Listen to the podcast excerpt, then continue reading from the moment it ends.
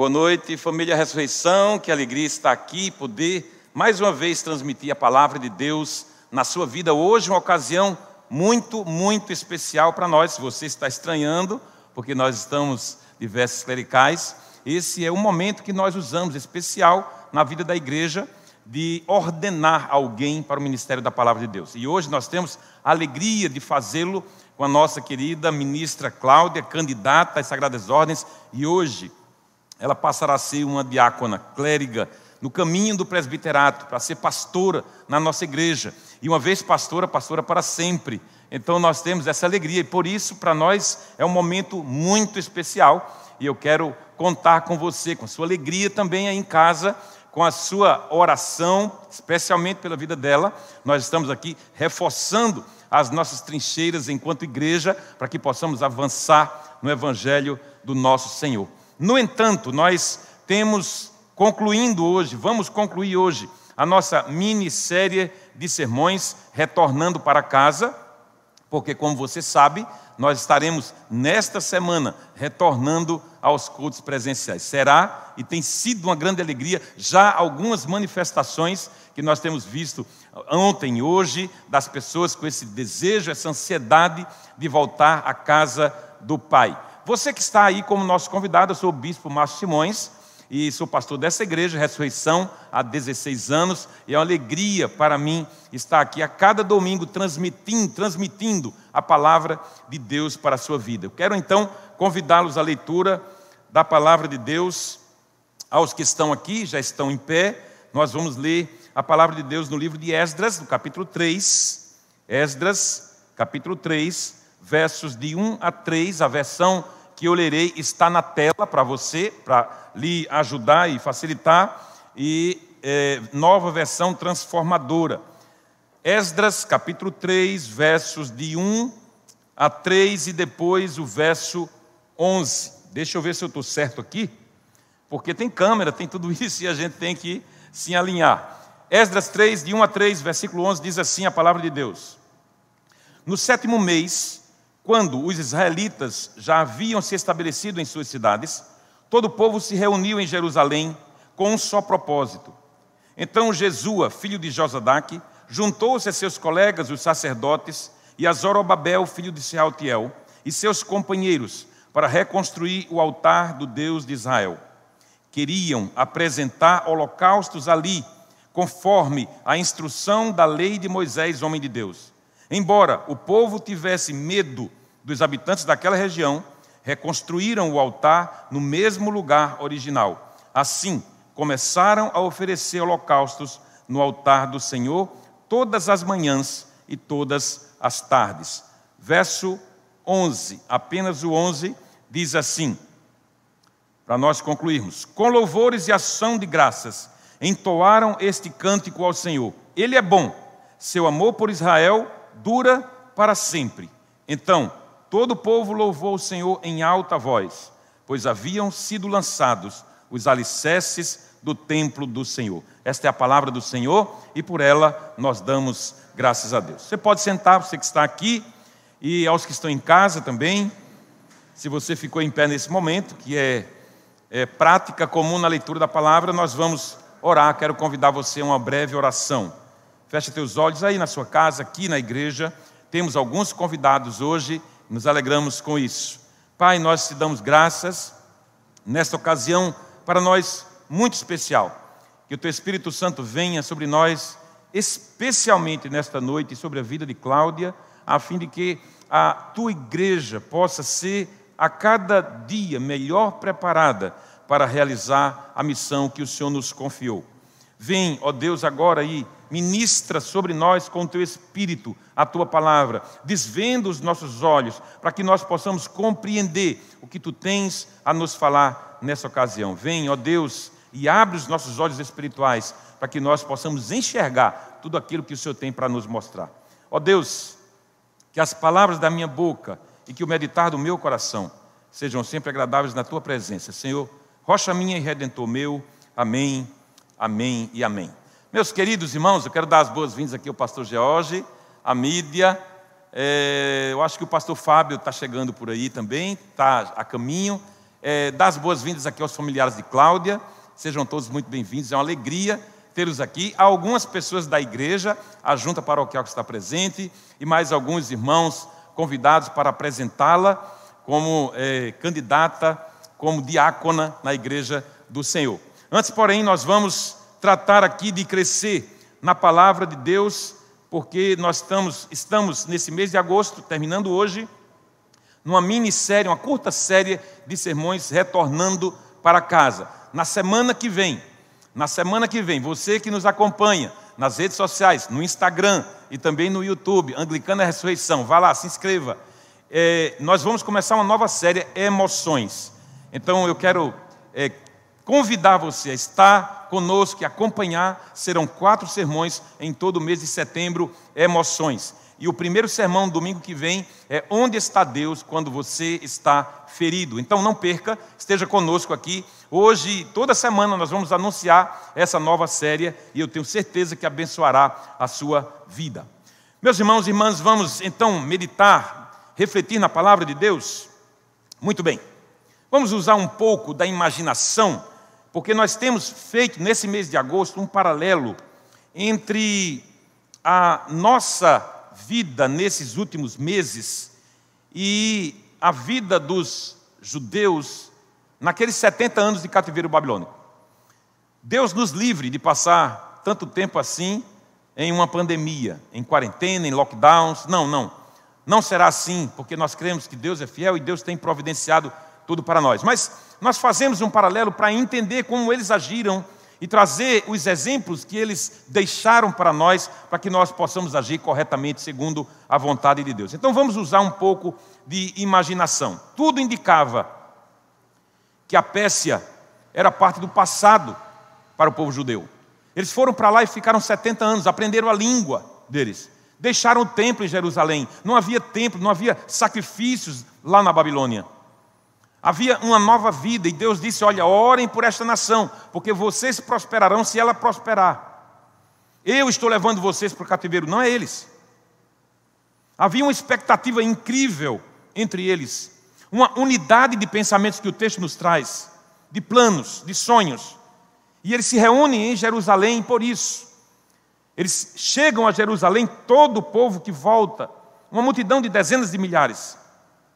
E eu imagino as caravanas subindo a Jerusalém. Quem conhece Jerusalém sabe que é uma cidade alta e há subidas. E eu imagino as caravanas se aproximando de Jerusalém para aquela grande convocação de estarem pre presentes na presença de Deus, diante de Deus, para escutar a sua voz, para escutar a palavra de Deus, a lei de Moisés, a Torá.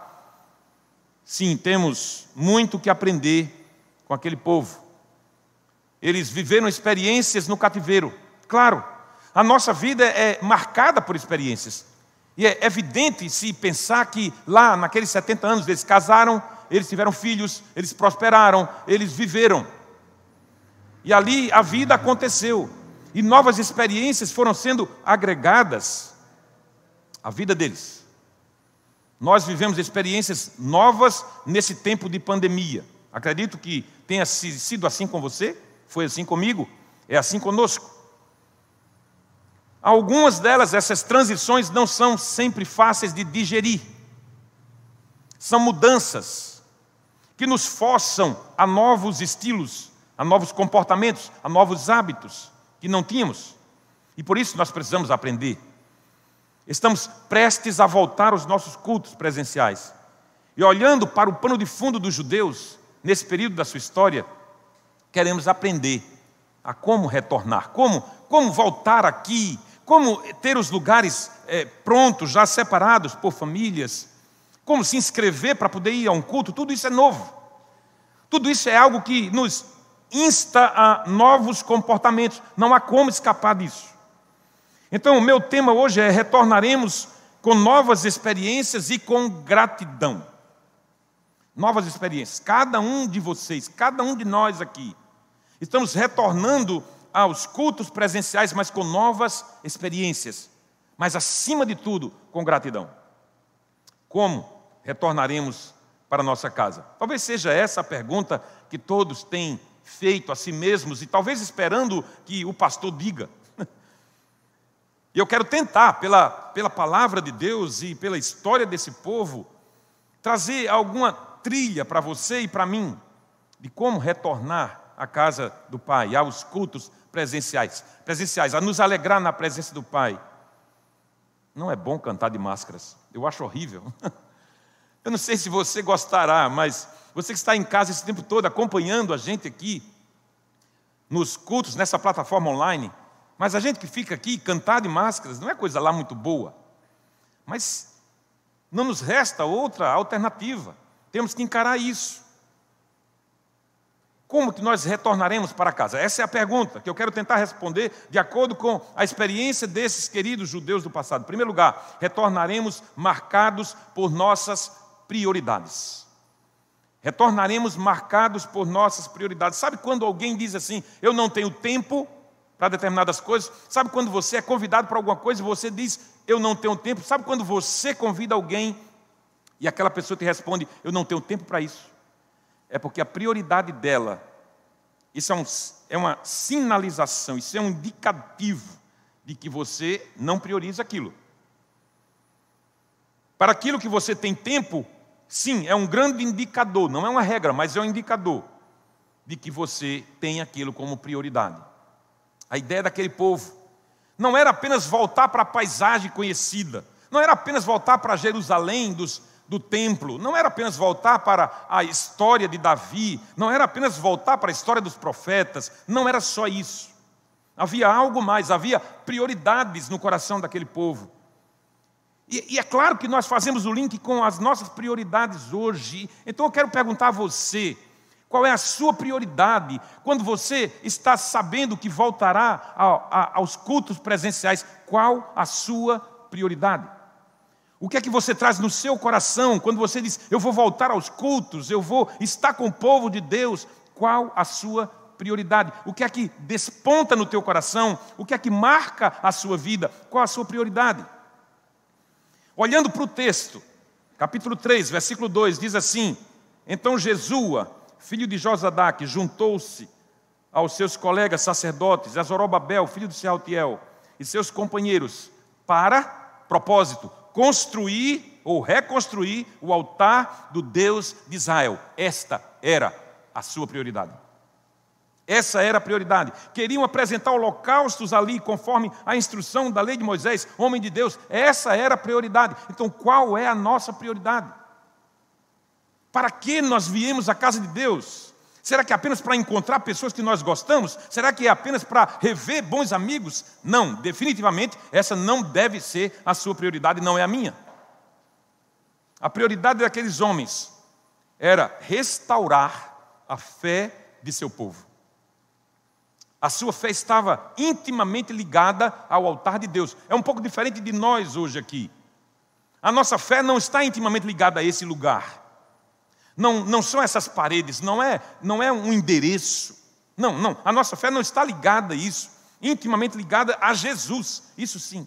Mas para eles, aquele ponto era essencial, porque para eles era o lugar onde a presença de Deus se manifestava no templo em Jerusalém.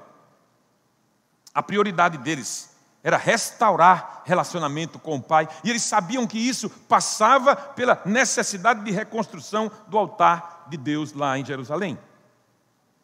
Há algo aqui que aprendemos. O que você é, você é pelo fato de Deus ser quem Deus é. Entenda isso. O que você é, o que eu sou, nós somos pelo fato de quem Deus é. E Deus é, ponto. 500 anos antes desse evento, que nós estudamos aqui, 500 anos antes, Moisés tem um encontro com Deus. E Moisés, naquele ambiente egípcio, ambiente politeísta, ambiente onde os deuses, cada um tinha o seu nome, ele pergunta a Deus: Deus, que nome tu tens? Como eu vou me apresentar a esse povo dizer que tu me enviaste para ele? Êxodo 3,14 diz assim: Deus respondeu a Moisés: Eu sou o que sou. Diga ao povo de Israel: Eu sou, me enviou a vocês. Talvez a melhor tradução fosse: Eu sou aquele que existe por si só. Eu sou aquele que não tem criador, eu sou aquele que não tem um princípio, eu sou, eu sou eterno. E porque eu sou, você é Moisés. E porque eu sou, esse povo é Moisés. E porque eu sou, Israel será. E porque eu sou, a família ressurreição será. Então, o que nós somos depende exclusivamente do que Deus é. Porque Deus nos fez a sua imagem e conforme a sua semelhança. Olha aqui para mim, você.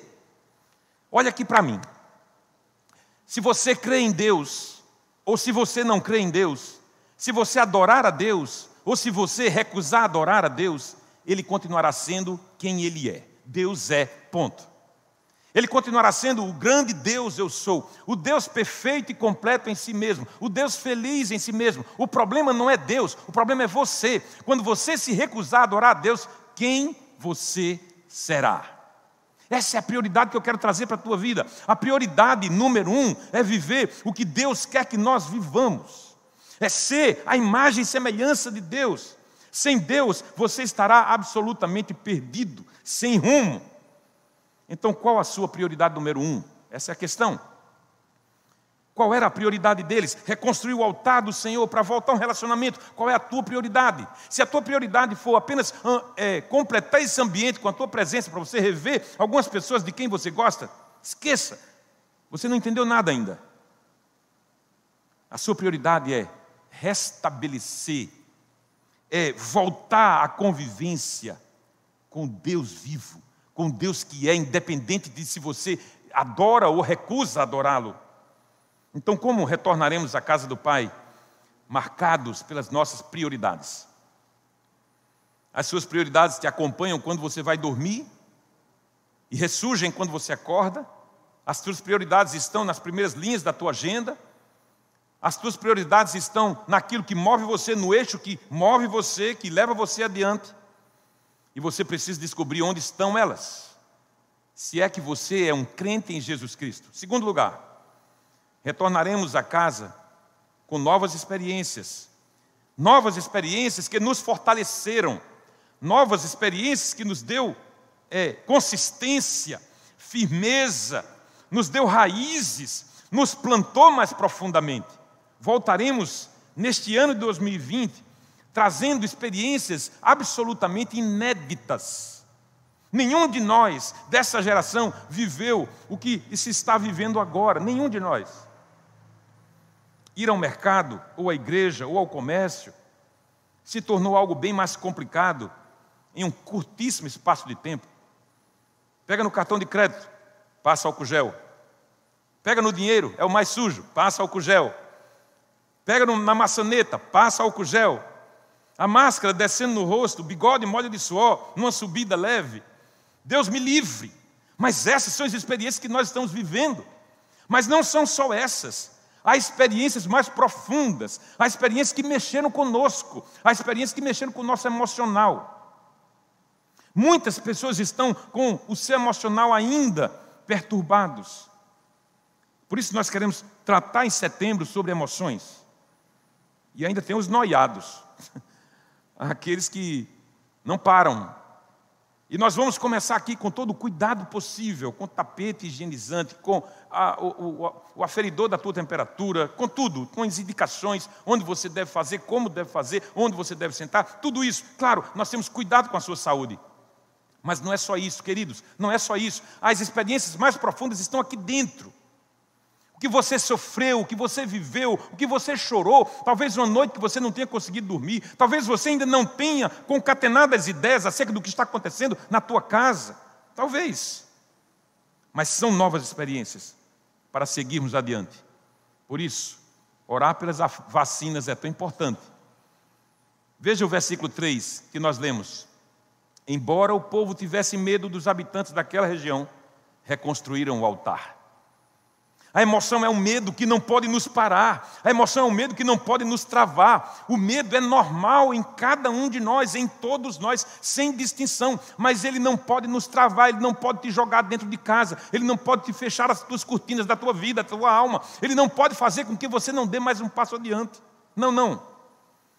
Apesar do medo, embora o povo tivesse medo dos habitantes daquela região, reconstruíram o altar no mesmo lugar original. Assim começaram a oferecer holocaustos no altar do Senhor todas as manhãs e todas as tardes. Eu fico imaginando, eu fico pensando, como terá sido isso na prática? Como terá sido isso na prática? Sabe, Jerusalém ganhando novamente o cheiro do, do incenso. Sabe, Jerusalém ganhando novamente o movimento ali ao redor do templo, os animais sendo avaliados, se aqueles eram, é, eram úteis ou não, se serviam ou não para o sacrifício. Sempre olhando para a perfeição de Jesus lá na frente. Qual era a prioridade mais premente? Que não podia esperar nem mais um dia a construção do altar. Gente, a construção dos muros em Jerusalém foi importante mas a construção do altar é o que mais importa na tua vida. Não é a tua profissão que mais importa, não é a tua família que mais importa, mas é a construção do teu altar, do seu relacionamento com Deus, porque quando o seu relacionamento com Deus estiver equilibrado, todas as demais coisas se equilibrarão. Isso é prioridade, isso é reconstrução. Então, abre os olhos do teu coração para voltar-se para Deus. Se você está distante de Deus, eu quero fazer um convite para você. Vá agora aí, lá no direct do nosso Instagram, ali no chat, peça para falar com alguém, alguém vai lhe responder. Nós queremos dizer para você que você é bem-vindo, porque Deus é um Deus de restauração. Deus é um Deus que nos restaura, nos restaura. Mas sabe o que mais acontecia ali? Oposição. Oposição, muita oposição. E essa oposição impunha medo sobre eles. Na verdade, toda oposição mexe com a gente. Toda e qualquer oposição mexe conosco. O medo sempre fará parte da experiência humana, em maior ou menor número em menor grau. A questão não é senti-lo, a questão é dominá-lo. A questão não é sentir medo, a questão é dominá-lo, é não permitir que ele domine você. Porque aquilo sobre o qual nós não tivermos domínio nos dominará, tomará conta de nós. O medo do desconhecido é comum no ser humano, e à medida que as coisas novas instigam, nos assustam. Muita gente se assustou durante esse período de pandemia, nesses meses. Muita gente ficou sem saber o que fazer. Muita gente ficou perturbada. Porque o medo do desconhecido assusta. Mas no caso deles, os inimigos os assustavam. Especialmente os samaritanos de rixa antiga fariam de tudo e fizeram de tudo para evitar a construção de Jerusalém e do templo. Mas o texto é taxativo, não deixa dúvidas. Diz o seguinte: embora o povo tivesse medo dos habitantes daquela região, reconstruíram o altar. Escuta aqui, ele não, ele não se referiu ao clero, ele não se referiu apenas aos líderes, não se referiu apenas aos sacerdotes, aos, levitas, mas ao povo. Nós todos fazemos a igreja de Cristo, nós so, todos somos o povo de Deus, a nação santa, o sacerdócio real o povo eleito de Deus, você e eu somos o povo de Deus. Então, embora o povo tivesse medo dos habitantes daquela região, reconstruíram o altar. Qual é o medo que te assusta?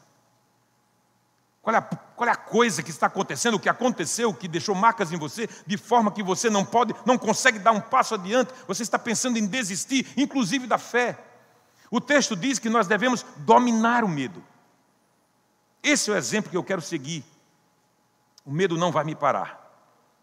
O medo não vai parar essa igreja. O medo não vai parar a pastora Cláudia. O medo não nos parou. Semana passada nós instituímos mais dois ministros aqui na igreja, porque o medo não nos parará. O medo não é maior do que nós. Não é maior do que o Deus que habita em nós. Repita comigo, repita, você que está aqui, você em casa. Deus habita em mim. E nada pode interromper a trajetória que Ele preparou para a minha vida. O medo não vai me parar. O medo não vai me parar. Agora diga para o seu irmão: o medo não vai parar você. Isso. Aleluia. O medo não pode nos parar. O medo não pode nos dominar. O medo não pode nos travar. Porque o perfeito amor lança fora todo medo. Como retornaremos para a nossa casa? Marcados por nossas prioridades, com experiências que nos fortaleceram, mas por fim, retornaremos com gratidão. Retornaremos com gratidão. Deixa eu te dizer aqui, queridos irmãos, a ingratidão é o cadeado fechado para a recepção de novas bênçãos. A gratidão é quando você diz para Deus: Deus, olha, eu reconheço tanto que o que aconteceu comigo vem de ti, eu estou aberto para receber novamente. É assim que Deus faz. Seja grato no seu coração. Eu não sei o que aconteceu com você nesse período. Eu não sei as noites que você dormiu mal. Eu não sei as suas insônias. Não sei de nada. Mas eu sei de uma coisa: o Deus que habita em mim, que habita em você, pode restaurar tudo. O choro pode durar uma noite, mas a alegria vem pela manhã. Creia nisso. Ruth foi grata a Noemi, sua sogra, e uma porta na genealogia de Jesus se abriu para ela. Eliseu foi grato ao profeta Elias, e uma porta de um ministério de porção dobrada se abriu para ele. Lázaro foi grato a Jesus por sua amizade, e uma porta de ressurreição se abriu para ele.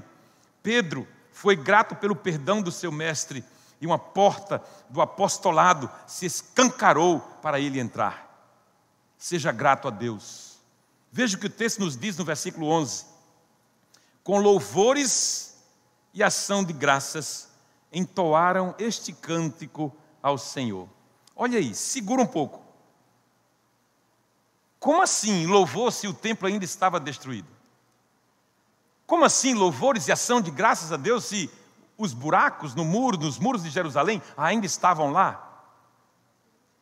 Como assim se ainda não tinham feito, dado o primeiro, o pontapé inicial? Como assim? Queridos, quem conhece a Deus, agradece antes.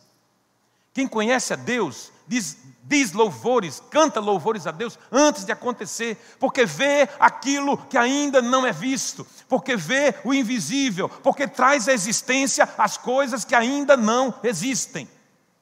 É assim. Com louvores e ação de graças, entoaram este cântico ao Senhor. E qual era o cântico? Ele é bom, e seu amor por Israel dura para sempre. Então todo o povo louvou o Senhor em alta voz, pois haviam sido lançados os alicerces do templo do Senhor.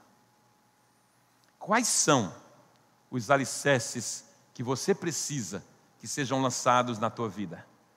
No teu emocional, no teu relacionamento familiar, no teu relacionamento conjugal, com os teus filhos, na igreja, no teu ministério, naquele que você está pensando em abandonar, naquilo que abalou você de tal forma que você está pensando em deixar tudo. Quais são os alicerces que você hoje ora a Deus para que Ele plante novamente em você? Que portas você tem acessado para a gratidão que demonstra? Sabe, quando você demonstra gratidão, você acessa portas novas. Não espere para agradecer quando tudo estiver bem e tudo ao seu redor funcionar como deveria. Não espere. Comece a agradecer já, imediatamente. Comece a dizer: Deus, eu ainda não vi. Deus, eu ainda não experimentei. Deus, eu ainda não sei como será, mas eu já te louvo. Porque nem olhos viram, nem ouvidos ouviram, nem jamais penetrou no coração humano aquilo que Deus tem preparado para aqueles que o amam. E eu sou um deles. Você pode dizer amém? Eu sou um deles, se eu sou um deles, aquilo que Deus tem preparado, que eu não sei ainda como é, é para mim. E isso é motivo de gratidão. Olha só, queridos, naquele momento da vida de Esdras e dos demais, o, ainda, o templo ainda estava em ruínas, os muros ainda estavam esburacados e não podiam proteger, mas mesmo assim eles cantavam: Ele é bom, e seu amor por Israel dura para sempre. Duas frases que se interligam aqui. Primeiro, Deus é bom. Segundo, o amor dele é sem fim para conosco. Sabe o que é que eu depreendo das afirmações dessa frase? Eu depreendo o indestrutível e imutável amor de Deus pelos seus filhos. o sentimento de ser amado por Deus, o, o sentimento de ter certeza de que Deus me ama, nada pode destruir isso. Queridos, eu não sei você, eu não sei o que você já sofreu, eu não sei a indiferença que você já sofreu, eu não sei se alguém te abandonou, eu não sei se você foi trocado por outra ou por outro, não sei de nada. Eu sei de uma coisa: Deus ama você profundamente, e se você fosse o único habitante desse planeta, Ele não te amaria mais do que já ama. Porque Deus nos ama, sentir-se amado por Deus é bálsamo na nossa alma, entenda isso. Deus ama você, não importa o que você fez, não importa quem você é, não importa a cor da tua pele, não importa os pecados que você já cometeu, não importa se você não tenha títulos, não importa se você não anda nos melhores carros e não mora nas melhores casas, não importa, Deus ama você. Louve a Deus por isso. Ainda que sejamos abandonados, o salmista disse isso, ainda que meu pai e minha mãe me abandonem, o Senhor cuida de mim. Sabe que sentimento é esse? Ninguém destrói isso. Você pode ter perdido o emprego nessa pandemia, mas você não perdeu o amor de Deus. Você pode ter perdido alguma amizade, mas você não perdeu o amor de Deus. Entenda, o simples fato de estarmos aqui é mais do que suficiente para nós sermos gratos a Deus. Gratidão. Gratidão é a porta de acesso às novas bênçãos de Deus. Por isso, eu sou um pastor para dizer às pessoas: acorda, Deus ama você profundamente. Por isso. Por isso, nós estamos ordenando mais uma pessoa que hoje, Cláudia, a vida de Cláudia, está sendo ordenada ao pastorado hoje, ao ministério da palavra, para dizer às pessoas: acorda, acordem, Deus ama profundamente a tua vida. É isso. Mais alguém se tornará uma pastora entre nós. E a sua principal tarefa, Cláudia, será dizer para as pessoas: Deus ama você. Não importa passado, não importa nada, Deus ama você. Não importa o que você já tenha sido, não importa os pecados que você tenha cometido, não importa, Deus ama você. Esse é o maior discurso de um pastor, Cláudia. Maior discurso. Entrou nessa porta, aproximou-se da igreja, nós acolhemos calorosamente porque entendemos que Deus ama, não importa o passado delas, Deus ama. Vamos concluir? Voltaremos à normalidade? Talvez a um novo normal. Não o normal que nós estávamos acostumados, a um novo normal, a algumas distâncias, a álcool gel, a máscaras. Pelo que tudo indica, esse novo normal pede licença senta na sala da nossa sociedade, nos nossos negócios, nas relações familiares, nas nossas igrejas, para passar um tempo, não sabemos quanto. Não sabemos quanto. Já se vão mais de 150 dias e, e vamos retornar gradativamente. Não sabemos exatamente quando retornaremos e diremos aqui: toda a casa está aqui novamente. Não sabemos ainda. Queremos enfrentar o novo normal? Sim, a resposta é sim. E para esse novo normal nós estamos nos preparando. Instituímos dois ministros na semana passada. Ordenaremos uma pastora hoje, porque nós estamos nos preparando para um novo normal, porque a vida segue. A vida segue, a vida continua. Nada parou nesta igreja.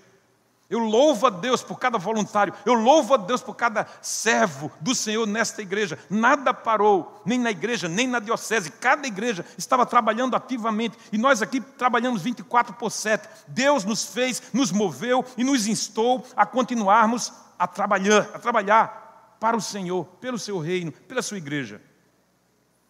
Porque nós somos um povo forte. Cláudia, nós somos um povo forte. Você é uma pessoa tão forte que às vezes precisa ser aconselhada a conter um pouco essa fortaleza toda. Mas o povo de Deus é um povo forte.